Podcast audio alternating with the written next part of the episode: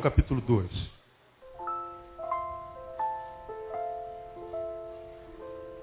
Foi aqui que Jesus começou o seu ministério, numa festa de casamento. Acho que não foi à toa. Acho que ele começou no casamento porque ele quer mostrar para nós que a primeira vez a gente nunca esquece, não é? E ele quis começar no casamento seu ministério, transformando água em vinho. Todo mundo conhece essa história.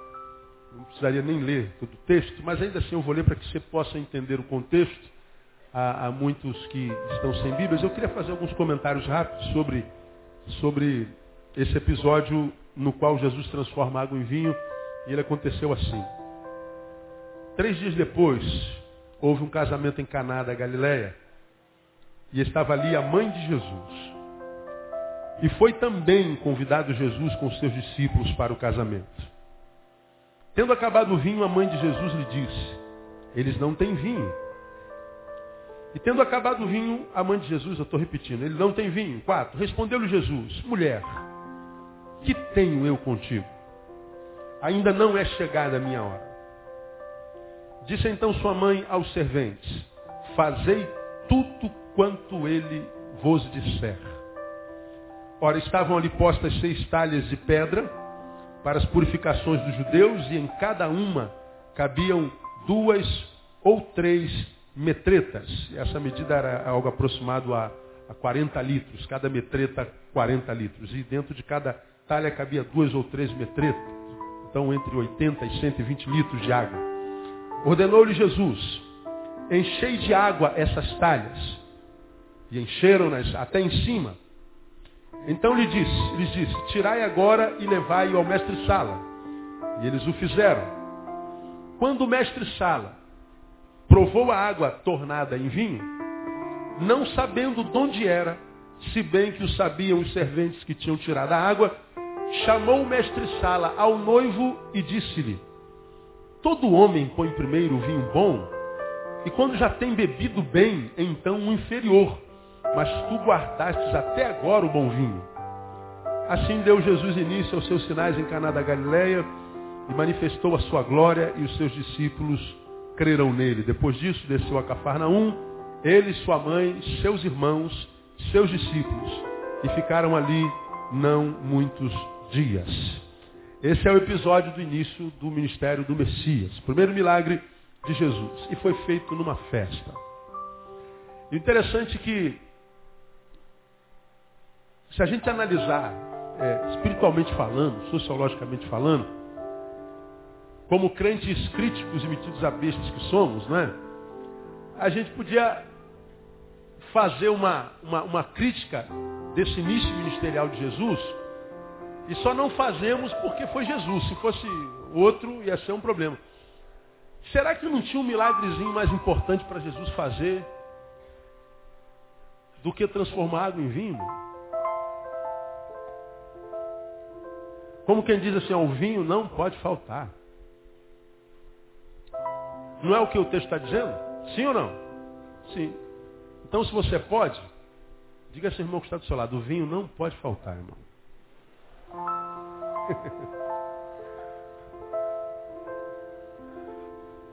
Aí o, os religiosos estão assim, claro, mas não é, não é o vinho de hoje, pastor. Pelo amor de Deus, você tem que explicar aí, porque senão o pessoal vai sair daqui e vai encher a cara. Né? Não, é, não é esse vinho, não é, não é o vinho de hoje. É, é o suco de uva. Pois é, não disseram isso para Paulo quando celebrava a ceia lá na, na igreja de Corinto. Porque lá na igreja de Corinto, Paulo falou assim, pô, gente, vocês não tem vergonha na cara, não? A gente vem para a ceia, um não consegue beber nem um cálice de vinho, o outro sai bêbado, torto. Porque o cálice ia passando assim de mão em mão, não chegava até o final, o cara entornava o vinho todo. Aí acabava o culto, o cara estava Estava cheinho, não, não, do espírito, mas do vinho. E o outro saia com sede. Não avisaram isso para Paulo, nem para avisar isso na igreja. Aliás, até hoje vinho não, não carrega álcool. O vinho é fermentado. Até hoje não tem álcool, não é? Fermentado. Mas eu não quero entrar no mérito teológico do vinho, mas eu fico imaginando aqui, eu falei, pô Jesus, será que não tinha um lugarzinho melhor para o senhor? Sei lá, levantava um morto. Podia agora, sei lá, o senhor ia lá no, num culto fúnebre, estava o pessoal reunido, morreu uma pessoa muito importante, o senhor entrava lá como quem não quer nada, tocava no morto, o morto ressuscitava, acho que esse é um impacto muito maior. Sei lá, o senhor podia dar vista ao cego, né? botava um coxo de pé. Agora o senhor vai para uma festa de casamento, o pessoal enche o pote. Quando acaba o vinho, o senhor entra com um milagre desse que dá um mau testemunho danado. Porque se ele fosse um crente evangélico, ele ia falar assim para Maria, não Maria, isso é plano de Deus. Daqui para frente agora é só refrigerante. Agora eles vão celebrar com suco de caju, é porque é assim que é casamento. Mas não, Jesus dá um mau testemunho danado, ele vai transformar água em vinho.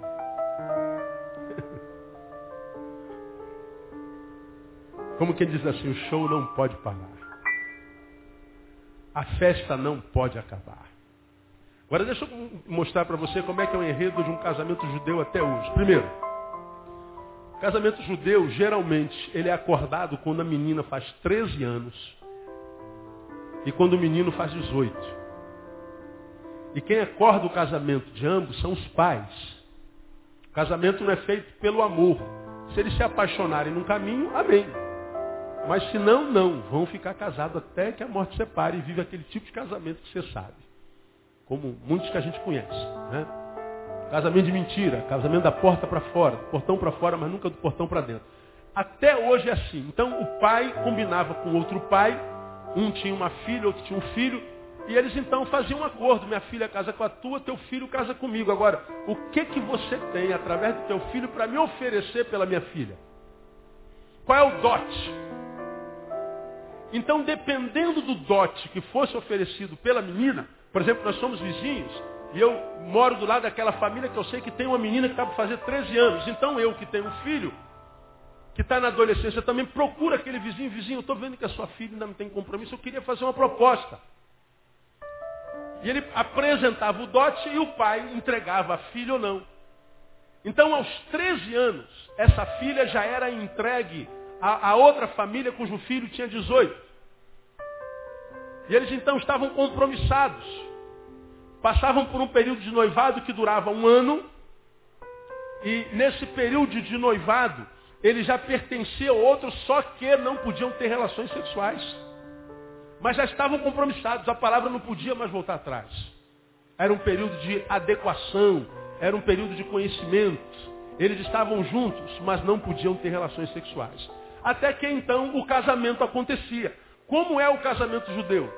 O casamento judeu, ele é tramado nesse ano de noivado, durante um ano. Convida-se as pessoas para a celebração. E convida-se toda a região, todo o bairro. Convida todos os vizinhos, não é como a gente, que conhece um milhão de pessoas, só, só, só, só convida o dízimo. 100 pessoas para o nosso casamento. A gente convida o número de pessoas que o nosso dinheiro tem para pagar o buffet. Tem buffet para 100 pessoas, para 200 pessoas, tem gente pode pagar um buffet de 500. Quem pode pagar um buffet de 100 pessoas? Quantas pessoas você convida no seu casamento? 100. E se você tiver 101 amigos, lamentável, como diz Arnaldo, vai ficar de fora. Né? Ou então a gente convida verbalmente e não dá o convite do casamento, como acontece do, da, da, da, cerimônia, da, da festa. Né? Hoje, nossos convidados são a proporção das nossas posses. Lá não. Todo casamento tinha que se convidar toda a, a, a, a, região. Tinha que se convidar o vilarejo. E assim o era. Mas tinha um agravante. Uma festa de casamento durava sete dias. Diga, oh. Imagina se fosse hoje, hein, irmão. Sete dias bebendo e comendo. Casamento é uma tristeza. A gente faz casamento. Tem gente que faz dívida do casamento nos primeiros 20 anos de casados. Vai passar 20 anos pagando o buffet. E não tem jeito, tu convida aquele pessoal, ele vai pro teu buffet, come pouco, ainda sai reclamando. Irmão, comeu alguma coisa naquele casamento, irmão? Misericórdia, para fazer um casamento daquele é melhor nem fazer, né, irmão? Comi dois salgadinhos só, não deu para trazer nada para casa. Miserável, ainda sai reclamando. Ele está comendo de graça, né, cara? E sai reclamando.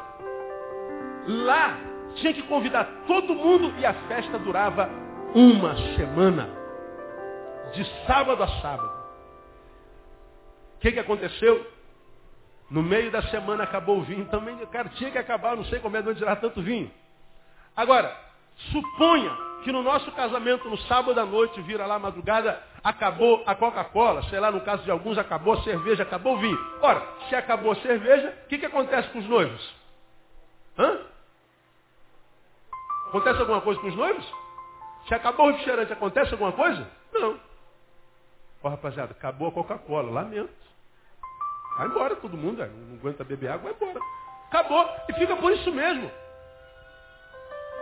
Alguém pode falar aqui, pode reclamar aqui, mas não dá nada para o noivo. Agora escuta o que eu vou lhe falar, você vai entender isso aqui.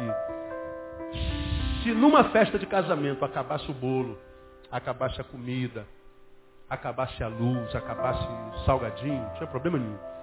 Mas se o vinho acaba num casamento judeu,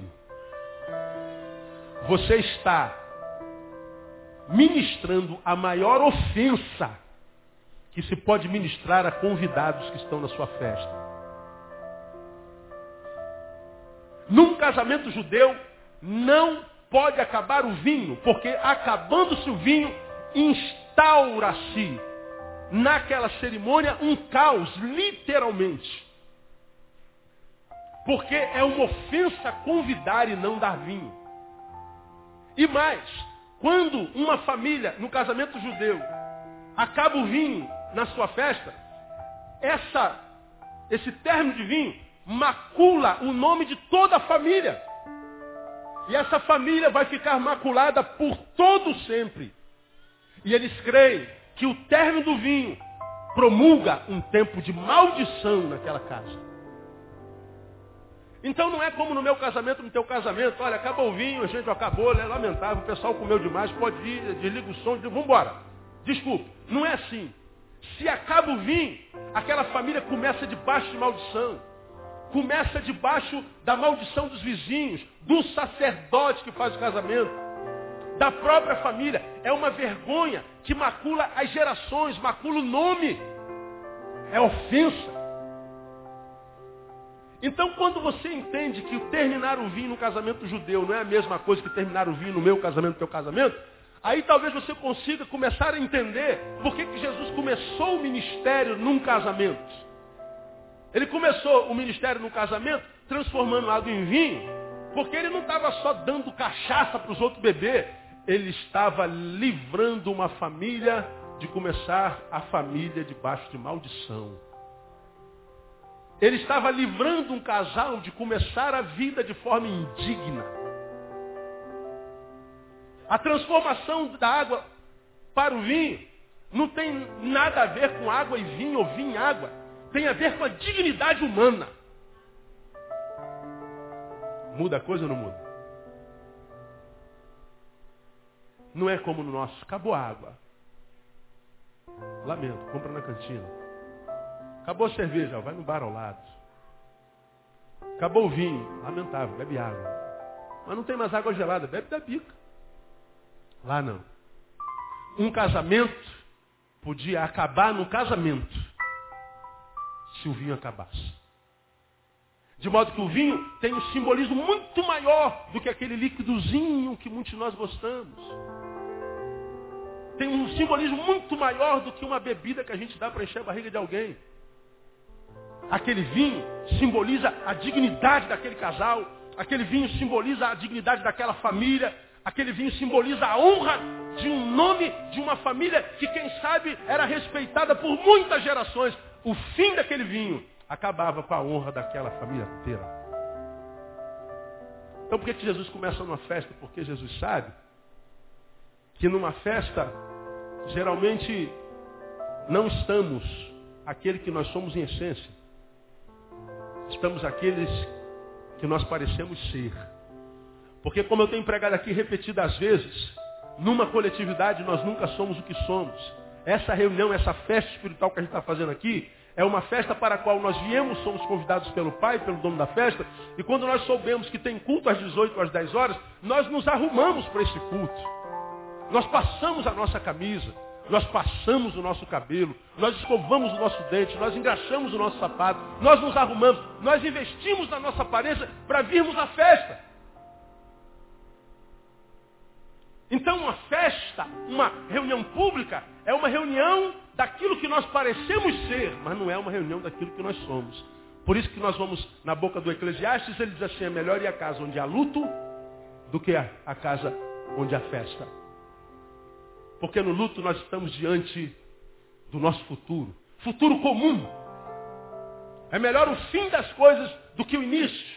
Porque no fim, quando nós estamos diante de um defunto, nós estamos diante daquilo que será eu amanhã. Agora, quando nós estamos diante de uma casa onde nasceu alguém, estamos diante de uma coisa que eu fui ontem. E sobre o ontem a gente já não pode fazer mais nada. Por isso que quando Jesus começa o seu ministério, ele começa numa festa. E ele começa numa festa dizendo assim, o show não pode parar do nosso futuro. Futuro comum. É melhor o fim das coisas do que o início. Porque no fim, quando nós estamos diante de um defunto, nós estamos diante daquilo que será eu amanhã. Agora, quando nós estamos diante de uma casa onde nasceu alguém, estamos diante de uma coisa que eu fui ontem. E sobre o ontem a gente já não pode fazer mais nada. Por isso que quando Jesus começa o seu ministério, ele começa numa festa. E ele começa numa festa dizendo assim, o show não pode parar. Só que ele não faz isso tão somente voltado pelo show. Ele aproveita o show para dizer assim, o mais importante do que aquilo que vocês parecem ser numa festa é aquilo que vocês são em essência. E como eu sei que o vinho pode deteriorar a tua essência, manchar o teu nome, acabar com a tua honra, eu quero te dizer que eu estou preocupado com a tua honra, com a tua essência e com o teu nome. Eu me importo muito mais com aquele que você é do que com aquele que você parece ser quando está numa festa. Então o que Jesus está falando para nós é assim, a festa não pode acabar. Mas de que festa de fato ele está falando? Da nossa dignidade. Ele não está falando do ajuntamento de uma semana. Ele está falando da festa do nosso interior, do nosso coração, da nossa essência.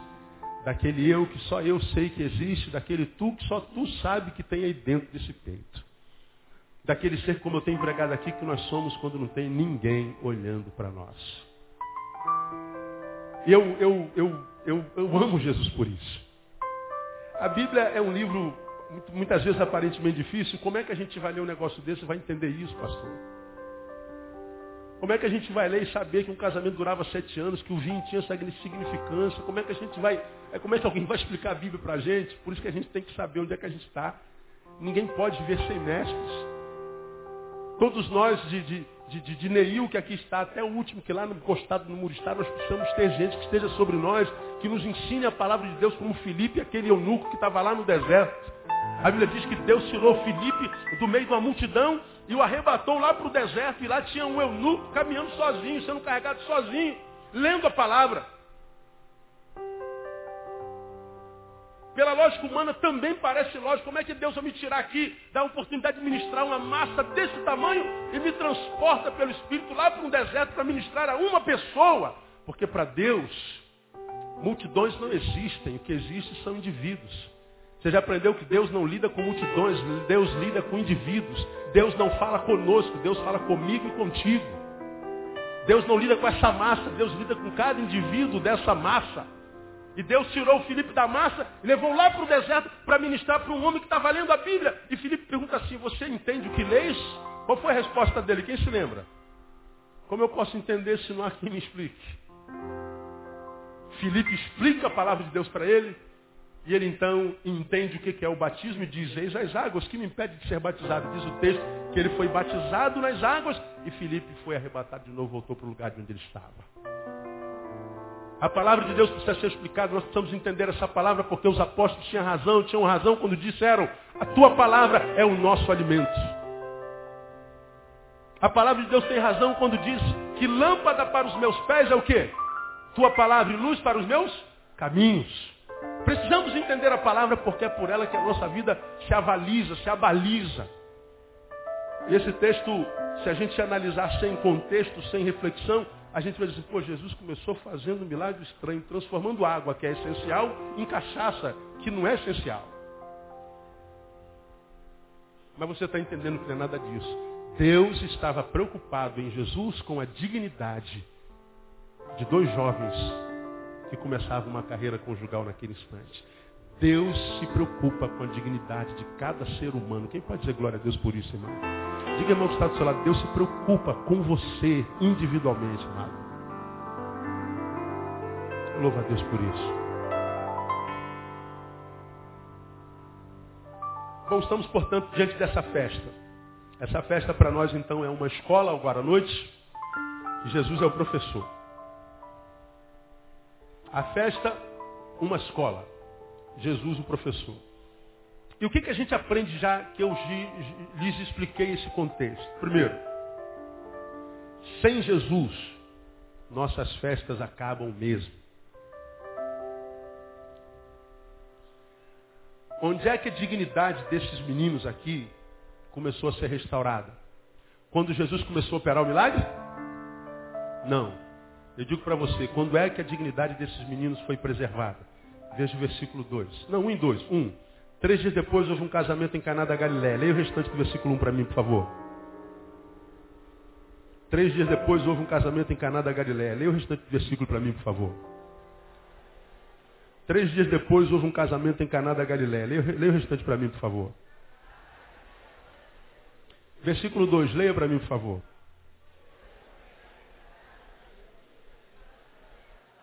Estava ali a Dona Maria.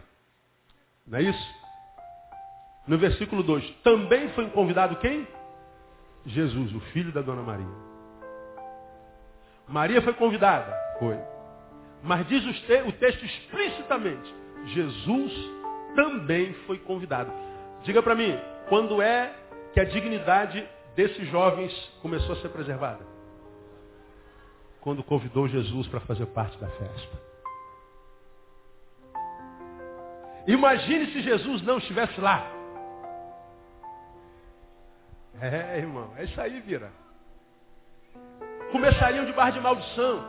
O casamento deles acabaria no casamento a história e a honra de um nome de uma geração inteira seria jogada no lixo se Jesus não tivesse ali. A festa acabaria, a honra acabaria, o bom nome da festa. Se Jesus não fizer parte das nossas festas, nós vamos viver a nossa vida vendo nossas festas acabarem sempre. E porque nós vivemos num, num tempo em que as festas, ou seja, os símbolos de alegria, os símbolos de graça, os símbolos de, de sorriso, festa é símbolo de sorriso. Cantávamos alguns anos atrás uma música, se não me engano, do projeto Vida Nova. Tu mudaste meu lamento em baile, me cingiste todo de alegria. Lembra dessa música? Tu mudaste meu lamento em baile, me cingiste todo de alegria. É em baile ou festa? Portanto a ti cantarei. Agora é minha, agora é minha. Tu mudaste meu lamento em festa. Tu mudaste meu lamento em baile. Festa é símbolo daquilo todo de alegria. É em baile ou festa? Portanto a ti cantarei. Agora é minha, agora minha. Tu mudaste meu lamento em festa. Tu mudaste meu lamento em baile. Festa é símbolo daquilo que nos faz sorrir. Festa, eu vou repetir, é símbolo, símbolo daquilo que traz sabor à vida. Festa é símbolo da reunião de amigos. Ninguém convida inimigo para o casamento, convida. Quando a gente imprime o convite do nosso casamento, a gente fica ansioso para a gráfica ligar e dizer assim, ó, teu convite está pronto. Você já casou, sabe disso.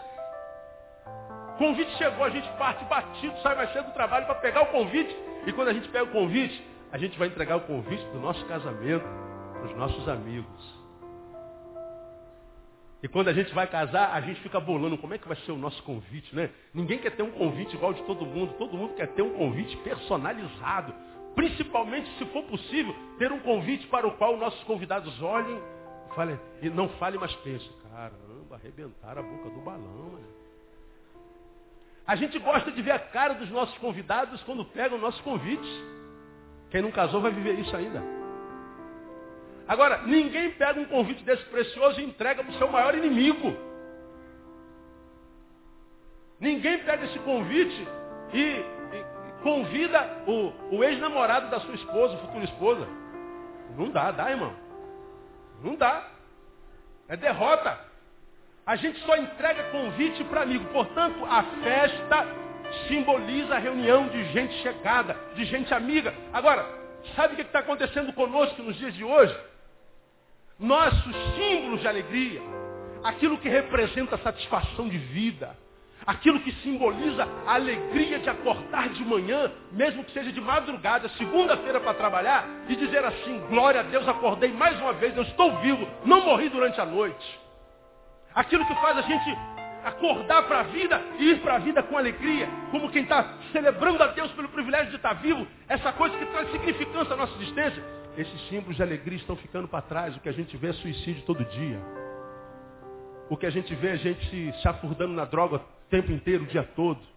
O que a gente vê é família sendo acabada todo o tempo no caminho. O que a gente vê são os símbolos de morte, os símbolos de dor. Porque as nossas festas não duram mais nada. Aí criam-se os adágios. Alegria de pobre. Como é que é? Dura pouco. Está escrito na Bíblia isso, não está não? Não, né? A palavra de Deus diz que a alegria de pobre dura pouco. Como eu já vi um presbítero uma vez pregar. A palavra de Deus diz que quem se mistura com porcos, farelo come. Eu falei, qual palavra mesmo? Palavra de quem que fala isso? Não, não fala não. Mas é uma verdade popular. A alegria de pobre dura pouco. Olha o adágio. O que, que esse adágio está dizendo? Festa de pobre acaba logo, gente. Esmola demais. O que, que acontece? Está escrito na Bíblia também, tá? Pois é. Neil 3, 4. Né? Esmola de, quando é esmola demais, o santo desconfia. Ou seja, se alguma coisa boa está acontecendo comigo, ah, eu preciso desconfiar. Existe uma síndrome chamada, se eu não me engano, de Polícrates, que incapacita a pessoa de celebrar qualquer vitória. Porque na síndrome ele acredita que diante de toda vitória vem uma contundente derrota.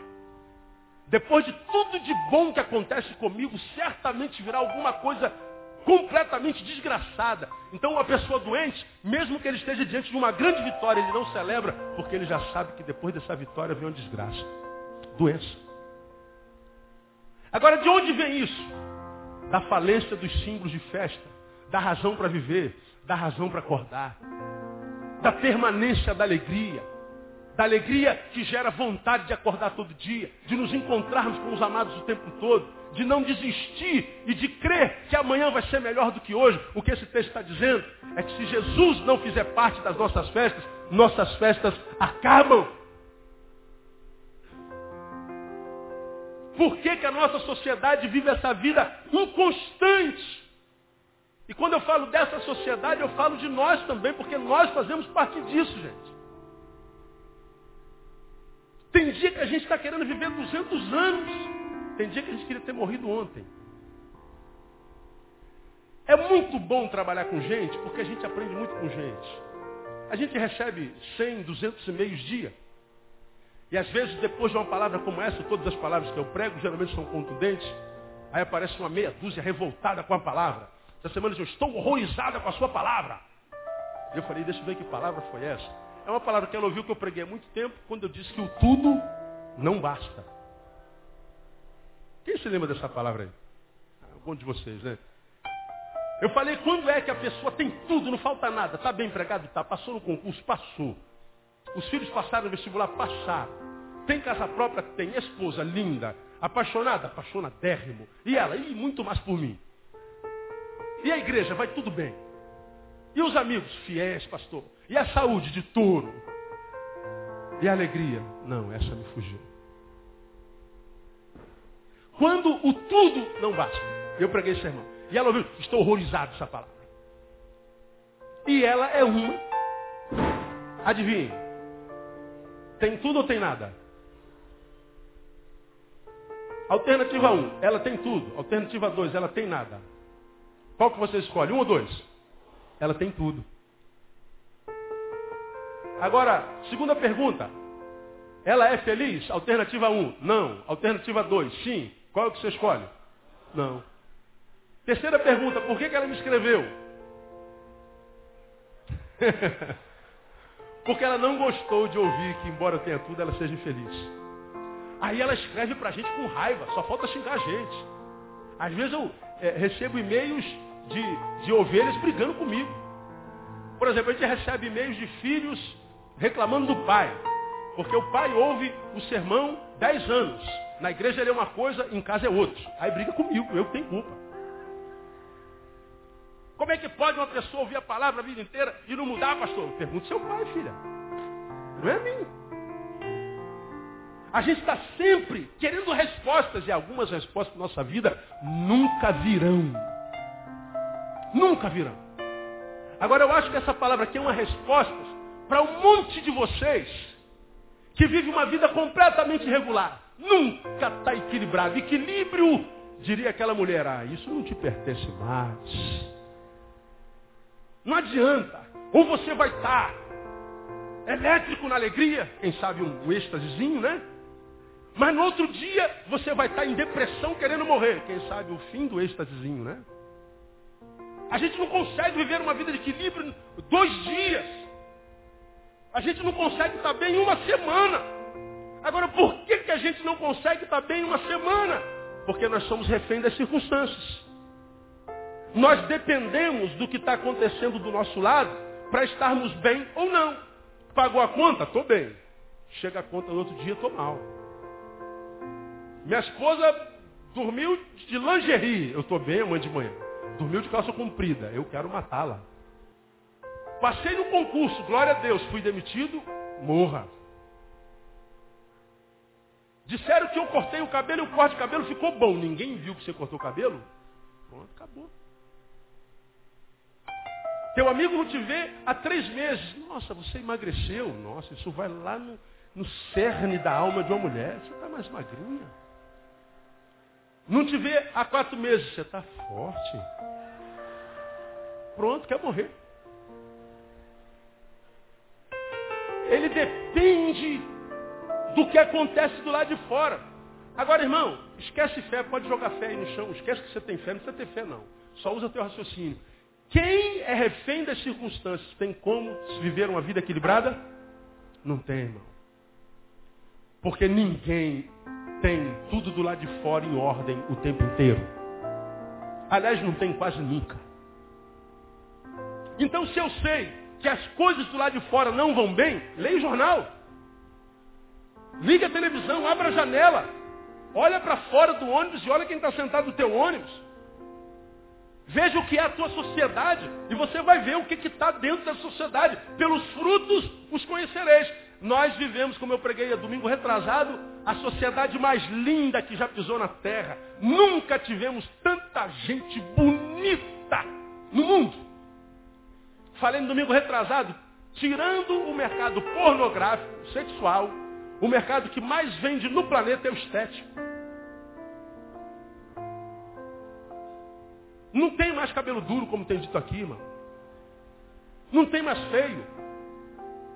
Não tem mais pé de galinha. Dá uma olhadinha para a irmã que está do seu lado, vê se tem pé de galinha. Não tem, botox resolve. As pessoas com aquela boca, né? Deformada. Não tem mais gente feia. Não tem mais homem magro, é tudo malhado. Tudo anda com a camisa apertadinha. Não é? camisetinha, então coladinha aqui para mostrar o, o, o bíceps. Não é? Todo mundo bonito, mas nunca tivemos uma geração que produziu tanta desgraça. Nunca vivemos um tempo de tamanha barbárie e violência. Nunca vivemos um tempo tão desgraçado, um tempo tão maldito, tão marcado pelo medo, pela desconfiança. Nunca fomos tão bonitos do lado de fora. Nunca estivemos tão podres e adoecidos do lado de dentro. Por quê? Porque nós somos reféns das circunstâncias. E se nós somos reféns da produção dessa geração, nós vamos viver uma vida desequilibrada. Aí esse texto está me ensinando, portanto, o seguinte, irmão. Convida Jesus para as tuas festas. Convida Jesus para as tuas reuniões. Convida Jesus para as tuas festas pessoais. Convida Jesus para caminhar contigo no caminho. Convida Jesus para fazer parte intrínseca da tua existência, porque nossas festas, portanto, nossas alegrias, se tornarão, se Ele não estiver lá, momentos esporádicos da nossa existência. Nós vamos ter durante o caminho alguns rompantezinhos de alegria. Vamos ter alguns momentozinhos de, de bem-estar. Nós vamos ter de alegria aquele tempozinho que a gente passa na rave. A gente vai ter um tempozinho de alegria, aquele que a gente está na cama com uma mulher nova, com um homem novo. Aqueles 15 minutinhos. A gente vai ter uma sensação de alegria enquanto fuma aquele cigarrinho de maconha. Faz a gente dar uma viajada. Porra, tô maneiro, brother. Legal, mas aquele efeito acaba daqui a pouquinho. Quando o efeito acaba, no dia seguinte, a tua desgraça está dizendo, acabou o efeito, seu mané. Estou aqui te esperando. A tua alegria vai ser aquela que a lourinha te dá. Quando você toma ela bem geladinha. Com os teus amigos sentados à, à, volta daquela mesa. Vou tomar uma gelada, né, irmão? Quem gosta aí, né, irmão? Não é meu caso, viu, gente? Não escandalize. Eu sou mais uma pretinha. Né? A tua alegria vai durar o efeito daquele álcool. Então a alegria na tua vida não mais existirá. Serão momentos estanques. Momentos raros flashes no teu cronos. E aí quando a gente só tem flashes de alegria, o que sobra é amargura, tristeza e decepção. Por isso, todo dia a gente tem 20 pessoas tentando suicídio no planeta. Todo dia a gente tem três pessoas conseguindo se suicidar no planeta. Por minuto. Sabe por quê? Porque a gente tenta ser alegre, a gente busca felicidade, só que a gente busca felicidades que, que são ministradas à nossa vida através das nossas conquistas, através do que acontece lá de fora. E esse está dizendo, sabe por que a festa não terminou na vida daquele casal? Porque Jesus estava dentro daquela festa. Sabe quando é que as tuas festas nunca mais acabarão? Quando Jesus estiver dentro de você, de fato, de verdade, no nome de Jesus. E você quer saber? Hoje ele está dizendo assim, filho, eu estou à porta do teu coração agora e bato. Se você deixar eu entrar, eu sento na tua mesa, ceio contigo e faço de você a minha casa, a minha morada no nome de Jesus. Dá uma catucada no irmão que está do seu lado e fala assim, você ainda não deixou, deixa Jesus entrar hoje, irmão. Convide Jesus para que tuas festas não terminem jamais. Peraí, pastor, o senhor está dizendo então se Jesus entrar não tem mais problema? Não. De jeito nenhum. Quem tem Jesus no coração aqui, diga, eu tenho Jesus no coração, graças a Deus. Muito bem, pode abaixar a mão. Quantos de vocês que têm Jesus no coração têm problema? Diga, eu tenho problema. Ah, essa é reunião de problemáticos. É que vantagem tem? Simples. Simples. Quando a gente não tem Jesus, falei isso lá agora com os professores. A gente tem visto as pessoas sendo curadas, as pessoas sendo saradas. Quando a gente fala em cura, a gente só pensa num buraco ferido que foi tapado e não tem mais nada, não. A cura não se estabelece só quando a gente tapa o buraco. A cura se estabelece também e mormente quando a gente aprende a não ser mais refém do buraco aberto. Nem sempre a cura que Jesus estabelece na minha vida é tapar o buraco.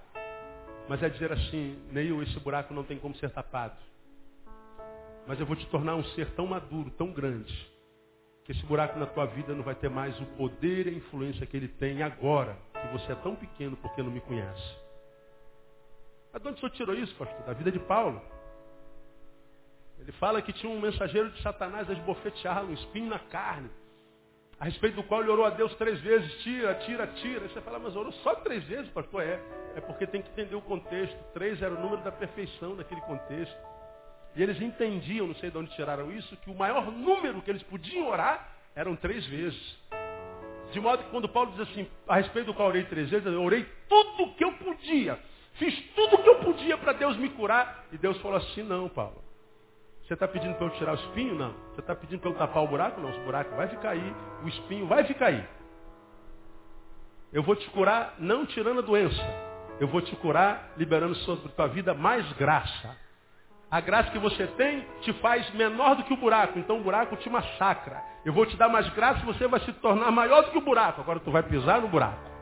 Coração e nossa mente, nossa emoção e nossa razão. É aquela paz, como eu já preguei aqui, muitíssimo diferente da do mundo. A paz do mundo são os rompantes de felicidade que eu falei, que se estabelece na nossa vida quando a gente resolve um problema. A gente resolve aquele problemão, Graças a Deus, acabei de pagar esse negócio. Irmão Marcelo tem uma palavra de Deus para a tua vida, amado. Irmão Ronaldinho, Deus me deu um sonho a teu respeito, irmão. Sobre a... Você a sua esposa maravilhoso. E eu e minha esposa vamos ministrar sobre a sua vida hoje, depois do culto. É. Aí quando acaba o culto, onde é que nós paramos? Puf, puf, puf, puf.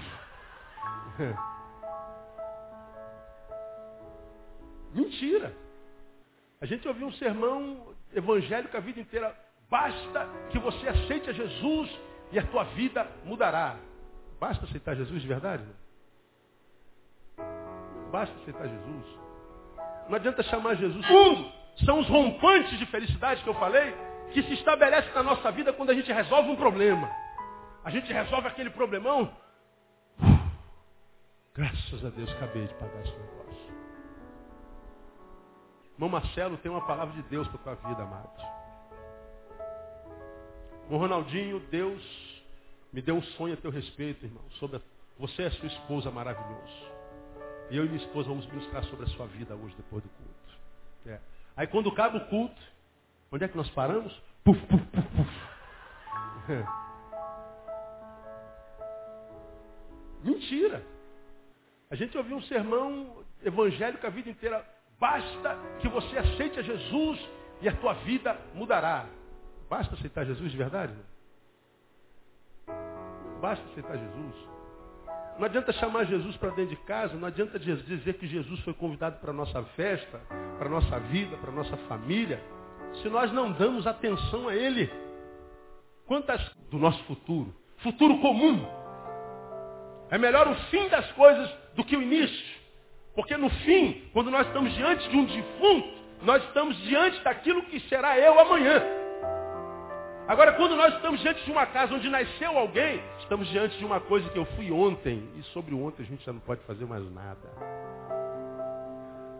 Por isso que quando Jesus começa o seu ministério, ele começa numa festa. E ele começa numa festa dizendo assim, o show não pode parar.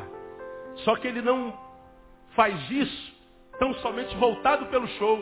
Ele aproveita o show para dizer assim, ó, mais importante do que aquilo que vocês parecem ser numa festa, é aquilo que vocês são em essência. E como eu sei que o vinho pode deteriorar a tua essência, manchar o teu nome, acabar com a tua honra, eu quero te dizer que eu estou preocupado com a tua honra, com a tua essência e com o teu nome.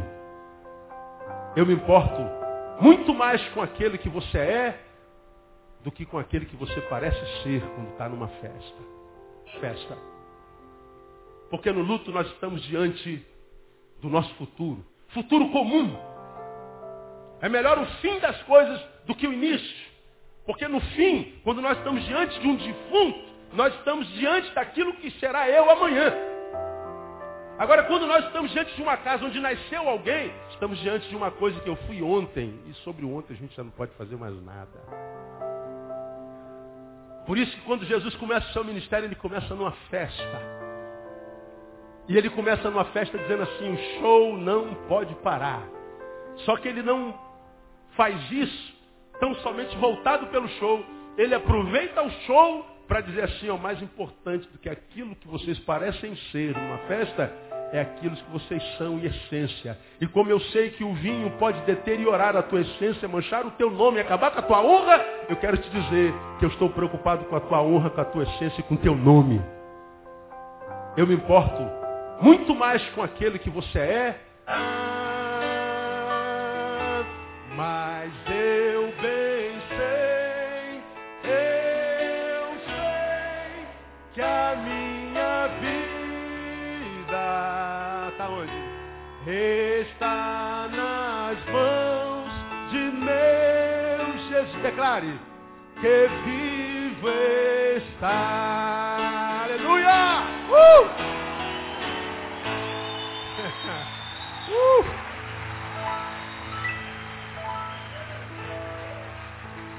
Aquele ali não. Aquele ali é o de Nietzsche. Jesus foi convidado para a festa, não foi? Filho da Dona Maria?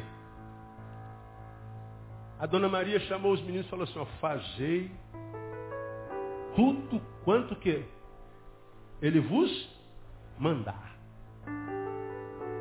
Ó, vocês não conhecem o cara, mas eu conheço. Pode largar na mão dele. Largar na mão dele está em boas mãos ou não está? Diga assim para o irmão que está seu lado, larga na mão dele, irmão. Ele precisa ser mais do que um quadro na parede. Ele precisa ser mais do que um livro aberto na cômoda. Ele, ele precisa ser mais do que alguém a quem nós emprestamos alguns míseros minutinhos da nossa vida no final do dia. Aquela esmola do nosso tempo que a gente dá para ele.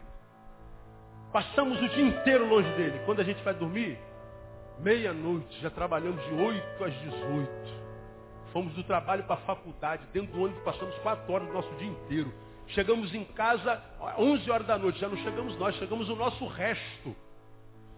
E o restinho de nós dá um restinho de tempo para ele. Quando você senta na cama, às vezes nem senta, cai, tum, deita e não tem que orar. Aí tu levanta, ó oh, Deus, muito obrigado por esse dia. Em nome de Jesus, amém. Puf. Às vezes começa a orar, só acaba a oração no dia seguinte, você dorme no meio da oração. Aí você quer que esse Jesus haja na sua vida. Não dá, irmão. Você acha que Jesus é mendigo? Você acha que Jesus aceita a esmola do seu tempo? Eu fico vendo uma multidão de vocês querendo falar comigo desesperadamente, fica ligando dez vezes por dia. Pastor, eu preciso falar com o senhor, preciso falar com o senhor. Pastor, é urgente, é urgente. Todo dia eu recebo 20 ligações dizendo, preciso falar com o senhor urgente. Todo dia.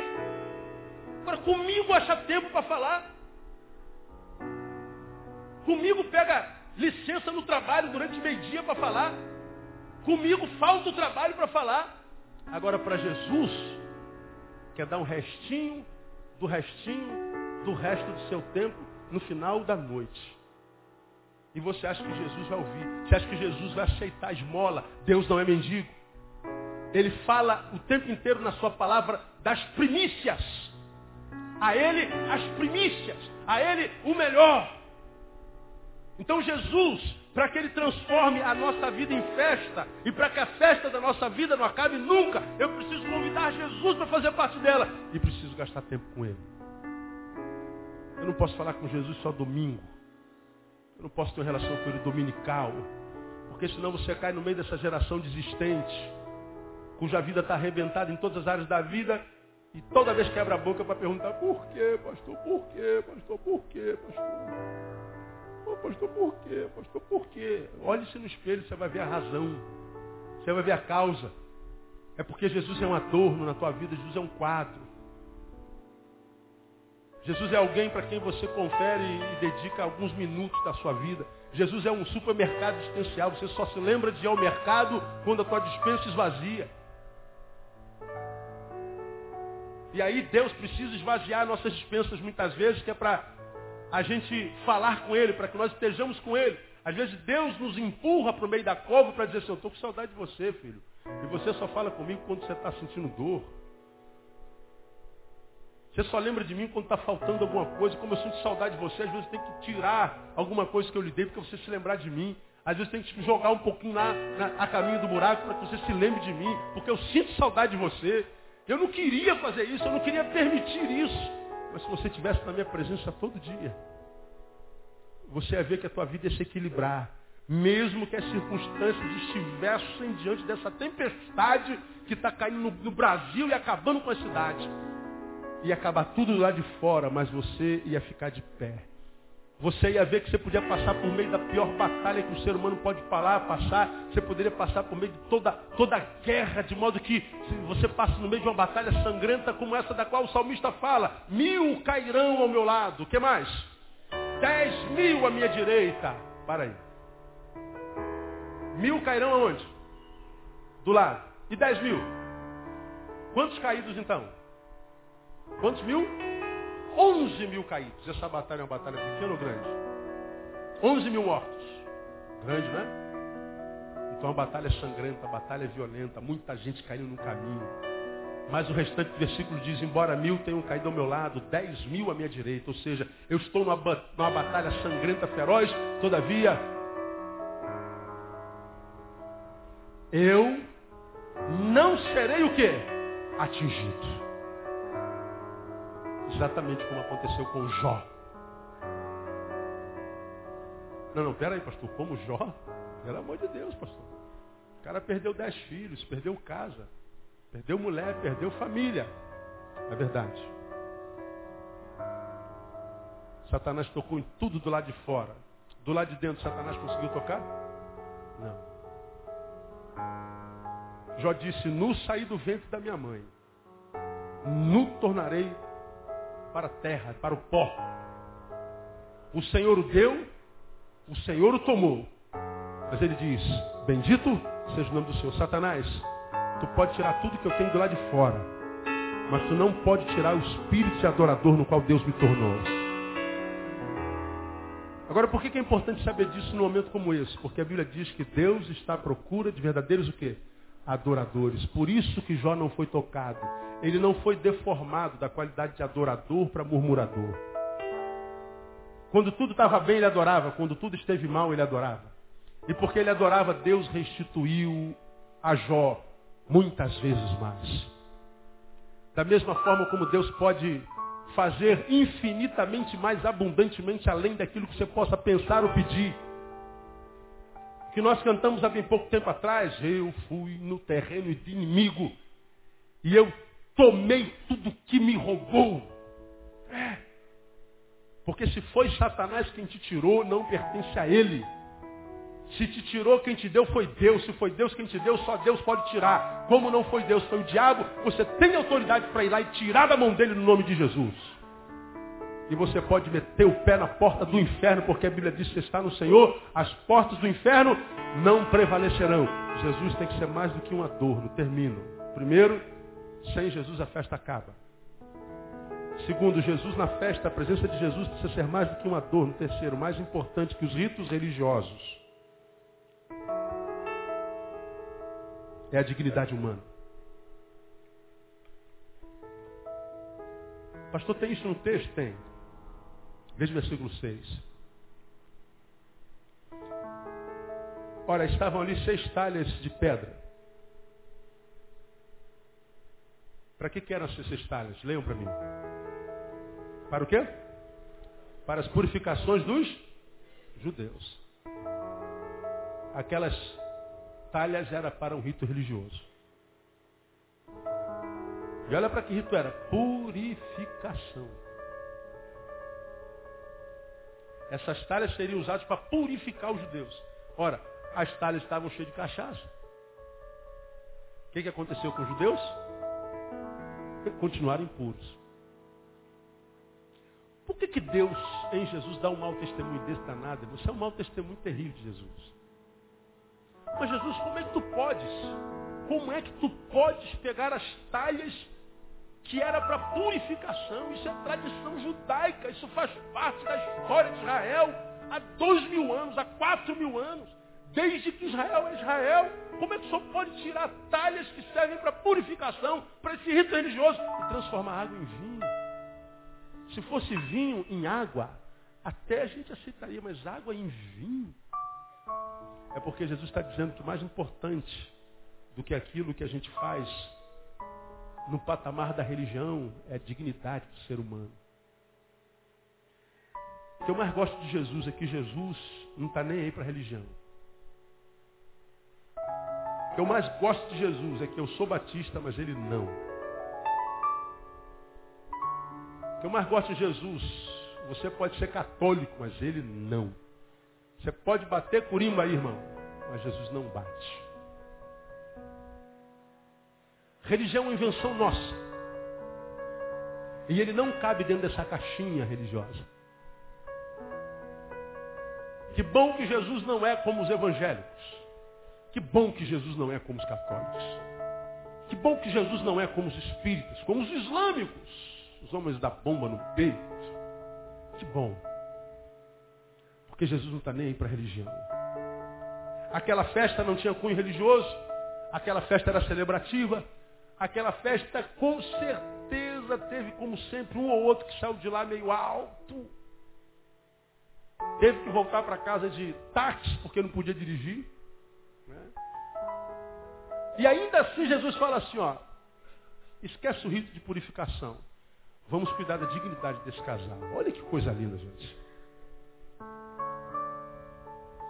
Aí aqui a gente tem duas verdades. Primeiro para você que não tem religião nenhuma. E ouviu a vida inteira no teu país, na televisão, com aquele crente chato que você tem na tua empresa, na tua fábrica. Olha, você precisa se converter, senão você vai para o inferno. Porque nós, o povo de Deus, né? nós, o povo de Deus, ou seja, nós somos o povo de Deus, você não. Nós somos o povo de Deus, somos de Jesus, você não, você é ímpio, vai para o inferno. E, e, você, às vezes, fica naquela noia, meu Deus, eles são povo de Deus, eu não. Por que, que eles são, eu não? Deixa eu falar para você, se Deus tem um povo, e o tem, esse povo, desse povo faz parte todo aquele que convidou Jesus para fazer parte da festa. E se você ainda não convidou Jesus para fazer parte da sua festa, independente da tua religião, convide hoje. E se Jesus entrar, e ele vai entrar hoje à noite de salvação, você, ato contínuo, se torna povo de Deus. Porque a Bíblia diz a todos quantos o receberam, deu-lhes o poder de se tornarem o quê? Filhos de Deus. A gente não nasce filho de Deus, a gente se torna por adoção em Jesus. A gente se torna quando convida Jesus a fazer parte da nossa festa. Segunda, é para você que é religioso e acha que porque tem uma religião, você está salvo, filho. Porque tem uma religião, você tem Deus. Porque tem uma religião e acha que o diabinho pode te usar. Trazer à tua memória só o episódio de Pedro. Jesus reunido com os discípulos, pergunta, rapaziada, o que que o que está rolando aí a meu respeito na boca do povo? O que você tem ouvido aí, vocês que andam no meio da massa? O que estão falando a meu respeito? Ih, Senhor, uns estão dizendo que tu és Elias, outros estão dizendo que tu és Jeremias, outros estão dizendo que tu é a reencarnação deles, outros estão dizendo que tu é um dos profetas qualquer. Pô, mas é isso que estão falando de mim? Nada do que eu tenho dito ou feito consegue revelar a essa gente quem que eu sou? Eles não estão entendendo nada, não, estão achando que tu és uma reencarnação. Aí Jesus fala assim, meu Deus, e vocês? O que, que vocês acham que eu sou? Quem vocês acham que eu sou? Pedro, né? Colérico. Aquele homem cheio de pulsão. Ah, eu sei, eu sei, eu sei. Tu és o Cristo. O Filho do Deus vivo. Aí Jesus massageia o ego de Pedro. Muito bem, Simão. Ô, oh, rapaz, tu arrebentou a boca do balão. Olha só, essa palavra que tu disseste, Pedro, não foi uma revelação da carne nem do sangue. Não veio da tua sabedoria. Foi uma revelação direta do Pai. Pô, imagina o Pedro, né? Vai explodir. Se tivesse um alfinete ali, ele estourava. Passado alguns minutos, Jesus então se reúne com a rapaziada, como quem imagina que o povo dele tinha entendido. Porque do lado de fora ninguém entendeu nada. Jesus começa a falar do seu algoz, do seu sacrifício. Ele ia ser traído, ele ia ser preso, ele ia ser crucificado ele ia ser escarneado, é, é, é, ia ser traído, ia, é, escarnecer dele. E aí Pedro, ainda cheio do orgulho de ter sido recebido uma revelação do Pai, bota a mão no ombro de Jesus. Senhor, deixa eu bater um papo com o Senhor aqui pertinho, longe da rapaziada aí. Por favor, ele veio. Aí ele separa e diz assim, Jesus, não fica bem se eu falar de dor, de de via dolorosa, de cruz. Essa rapaziada aí não tem revelação do Pai igual a mim. Então não, não fica legal. Jesus olha para Pedro, aponta o dedo na cara dele e diz assim: para trás de mim o quê? Satanás. O mesmo homem que recebe uma revelação direta do Pai, não veio do anjo, do arcanjo, do serafim, nem do Espírito Santo, veio do Pai, e minutos depois é usado por quem? Pelo diabo. Eu não penso que você é o cara porque você não é. A religião não quer dizer nada. Ou a gente desenvolve a intimidade com Deus, que através da qual nós nos mantemos simples e humildes e quebrantados diante dele, dando toda a glória para ele, porque nós somos o vaso de barro sobre o qual ele depositou o seu óleo. Ou nós, através da nossa religiosidade, nos ensoberbeceremos e viveremos uma vida diabólica em nome de Jesus. E viveremos em nome de Jesus uma vida diabólica. Porque esse texto me ensina que rito religioso não ajuda quando as entranhas do ser gemem. Quando é a alma que agoniza, não adianta ritos de purificação. Não adianta aumentar o valor da oferta. Não adianta ir para a igreja todo dia. O que adianta é ter Jesus dentro. O que adianta é ter intimidade com Ele, é fazer tudo o que Ele disser. E fazer tudo o que Ele disser é ser discípulo. É fazê-lo da vida Senhor. Porque discípulos obedecem ao Senhor. Então eu terminei a minha palavra. Nós estamos entrando numa semana de festas. Eu não sei como é que serão tuas festas. Mas essa do Peru, do Chester, da rabanada, da farofa, da Coca-Cola, do vinho, ela é cronológica, ela começa e acaba logo. Mas a festa que ele quer fazer na nossa vida, dentro de nós, em nós e por nós, essa festa começa quando Jesus entra de fato de verdade, quando ele é convidado. Quando depois de estar dentro nós gastamos tempo com ele, quando dentro de nós o tempo com ele gastamos, mantemos-nos humildes, simples e dependentes da sua graça. E eu vou dizer para você, mesmo que do lado de fora se instaure a geografia da tristeza e da dor dentro, a paz de Deus que excede todo entendimento, guardará seu pensamento, seu coração em Cristo Jesus nosso Senhor. A vida só encontra sentido em Jesus. Nossas festas só permanecem em Jesus. E se você não acredita nisso, meu irmão, eu não tenho nada a ver com isso, mas eu apelaria o teu bom senso. Você vive sem Jesus até hoje, não é? Não gosta de crente, pastor, nem eu. Estou falando de crente. Não gosto de igreja, pastor. Eu não vou em quase nenhuma quando não é minha. Ah, eu não gosto de, de, de cabresto, pastor. Nem eu, não sou cavalo. Agora, essa sua liberdade religiosa, essa sua não fé em nada, sua não crença em nada, levou você até hoje. Como é que está a tua vida hoje? Queria desafiar você, que diz que não crê em nada, não acredita na palavra, não crê em Deus, não quer saber de Jesus, não gosta de crente, não gosta de porcaria nenhuma voltada para a religião. Eu queria desafiar você, quem sabe, se você tivesse um espelho aí na tua, no teu bolso, olhar no espelho e falar assim, você é feliz? Sem fé, sem nada, sem palavra, sem Deus, sem Jesus? Está valendo a pena a tua vida ou tua vida é só uma, uma mentira? Responda para você. Diz para você que você está como gostaria de estar, é o que gostaria de ser.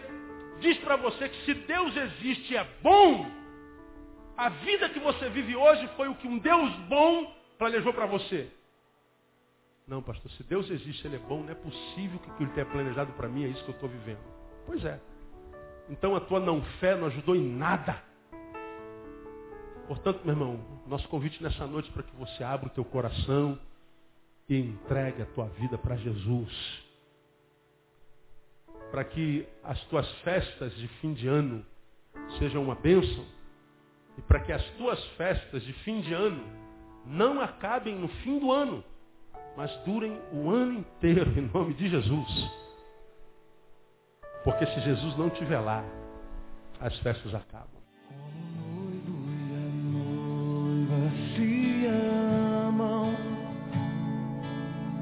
Eu te amo.